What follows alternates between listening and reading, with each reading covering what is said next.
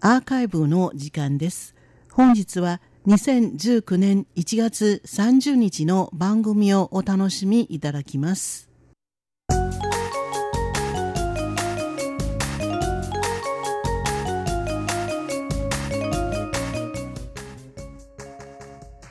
リスナーの皆様、ようこそティールームへの時間です。このコーナー、本日の担当は駒田です。リスナーの皆様のうちお仕事をされている方はご自身の職場について満足されていますか？またすでにリタイアされている方は改めて振り返ってみてどのように感じられているでしょうか？この度中華民国台湾の労働局が職場の幸福度調査の結果を発表しました。この調査は職場での幸福度という切り口から台湾の賃金労働者の労働環境の実情や価値観考え方などについて明らかにしています。内容をご紹介する前に基礎データをご説明いたしましょう。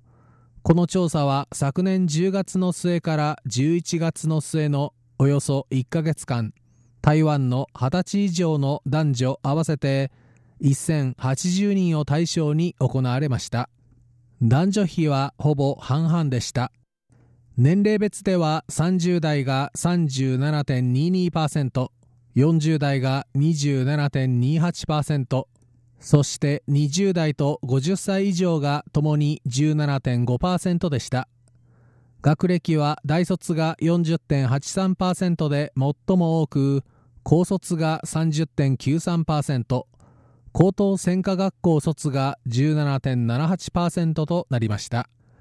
働き始めてからの年数は11年から20年が最も多く 33.7%6 年から10年および21年以上が23.8%で並びました。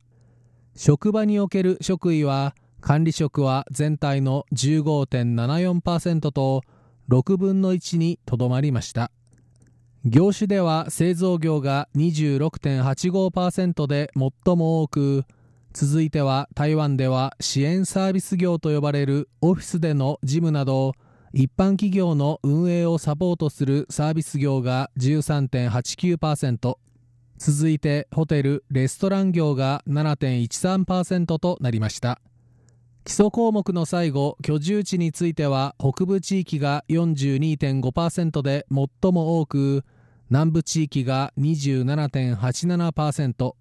中部地域が26.76%で続き東部はわずか2.87%でした。それでは幸福度に関する調査結果に移りましょ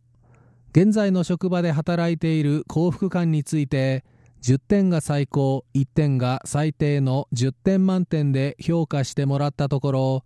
最も多かったのは5点で22.69%でした。続いて多かったのは7点で 18.98%8 点も16.02%いました。幸福度が合格といえる6点以上の割合は全体の57.5%と6割弱でした。労働局では5点以下をつけた459人の人々に幸福でない理由について複数回答かで聞いています。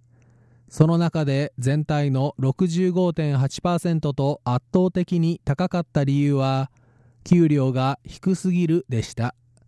さらに多かった理由では仕事と生活のバランスが取れない。出世の見込みがない。仕事の内容に興味が持てない。産業全体及び会社の先行きが暗い。上司同僚との折り合いが悪いなどでした。ここら辺の理由は日本の皆さんとも一緒なのではないでしょうか。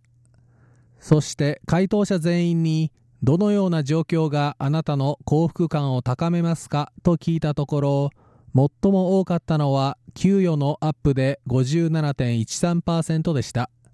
また仕事と生活のバランスが取れること。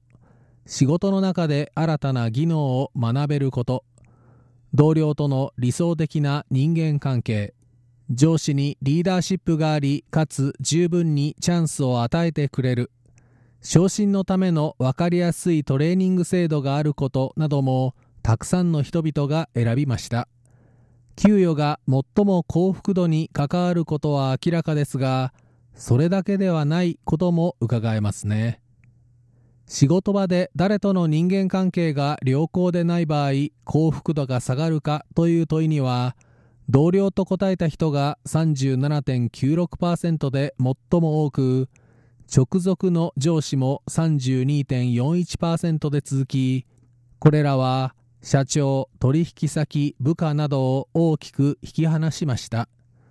また職場における幸福の定義について最も多かったのは職場の雰囲気が良く楽しく働けるが最多で55.46%十分な給与待遇が50.37%で続きました。また安定的な仕事があり会社の一員として楽しく働けることや特定分野の専門家になれるも多くの票を集めました。給与雰囲気やりがいなどが重要なキーポイントと言えそうですね。会社員として働いていく上では何かしらの武器が求められます。どのような特性を持つことで逆境を突破するかという問いには多様的な専門知識能力を持つが45.8%独自の専門能力を持つが37.59%学習を続け精進するが37.22%と自己研鑽に関する答えが目立った一方で上司同僚と良好な関係を保つが37.96%職場での人脈を構築するが31.57%と人間関係も重視している人が多いことが伺えました。個人の価値を高めるのは就業時間の時だけではありません。台湾の社会人はアフターファイブに自らを高めるために何か行っているのでしょうか。この問いについて全体のおよそ65%の人が「はい」と答え全体の52.04%の人が講座を受講し専門的な能力や資格を取る。また14.4%の人が人脈を広げる努力をすると答えました。一方で「いいえ」と答えた人は生活に追われ時間がないと答えています。最近台湾では本業のほかに兼業副業で稼ぐ一つの肩書きだけに縛られないスラッシュキャリアが注目されています。これについて非常に興味がある興味があると答えた人は合わせて全体のおよそ4割弱でした。そして希望した人々にどういう仕事と兼業したいか聞いた結果最も多かったのはインターネットオークションで23.65%続いて手作りアクセサリースイーツの販売が16.63%で続きました。スラッシュキャリアに挑戦したいと考える人は何よりも収入の増加が大きな動機のようですが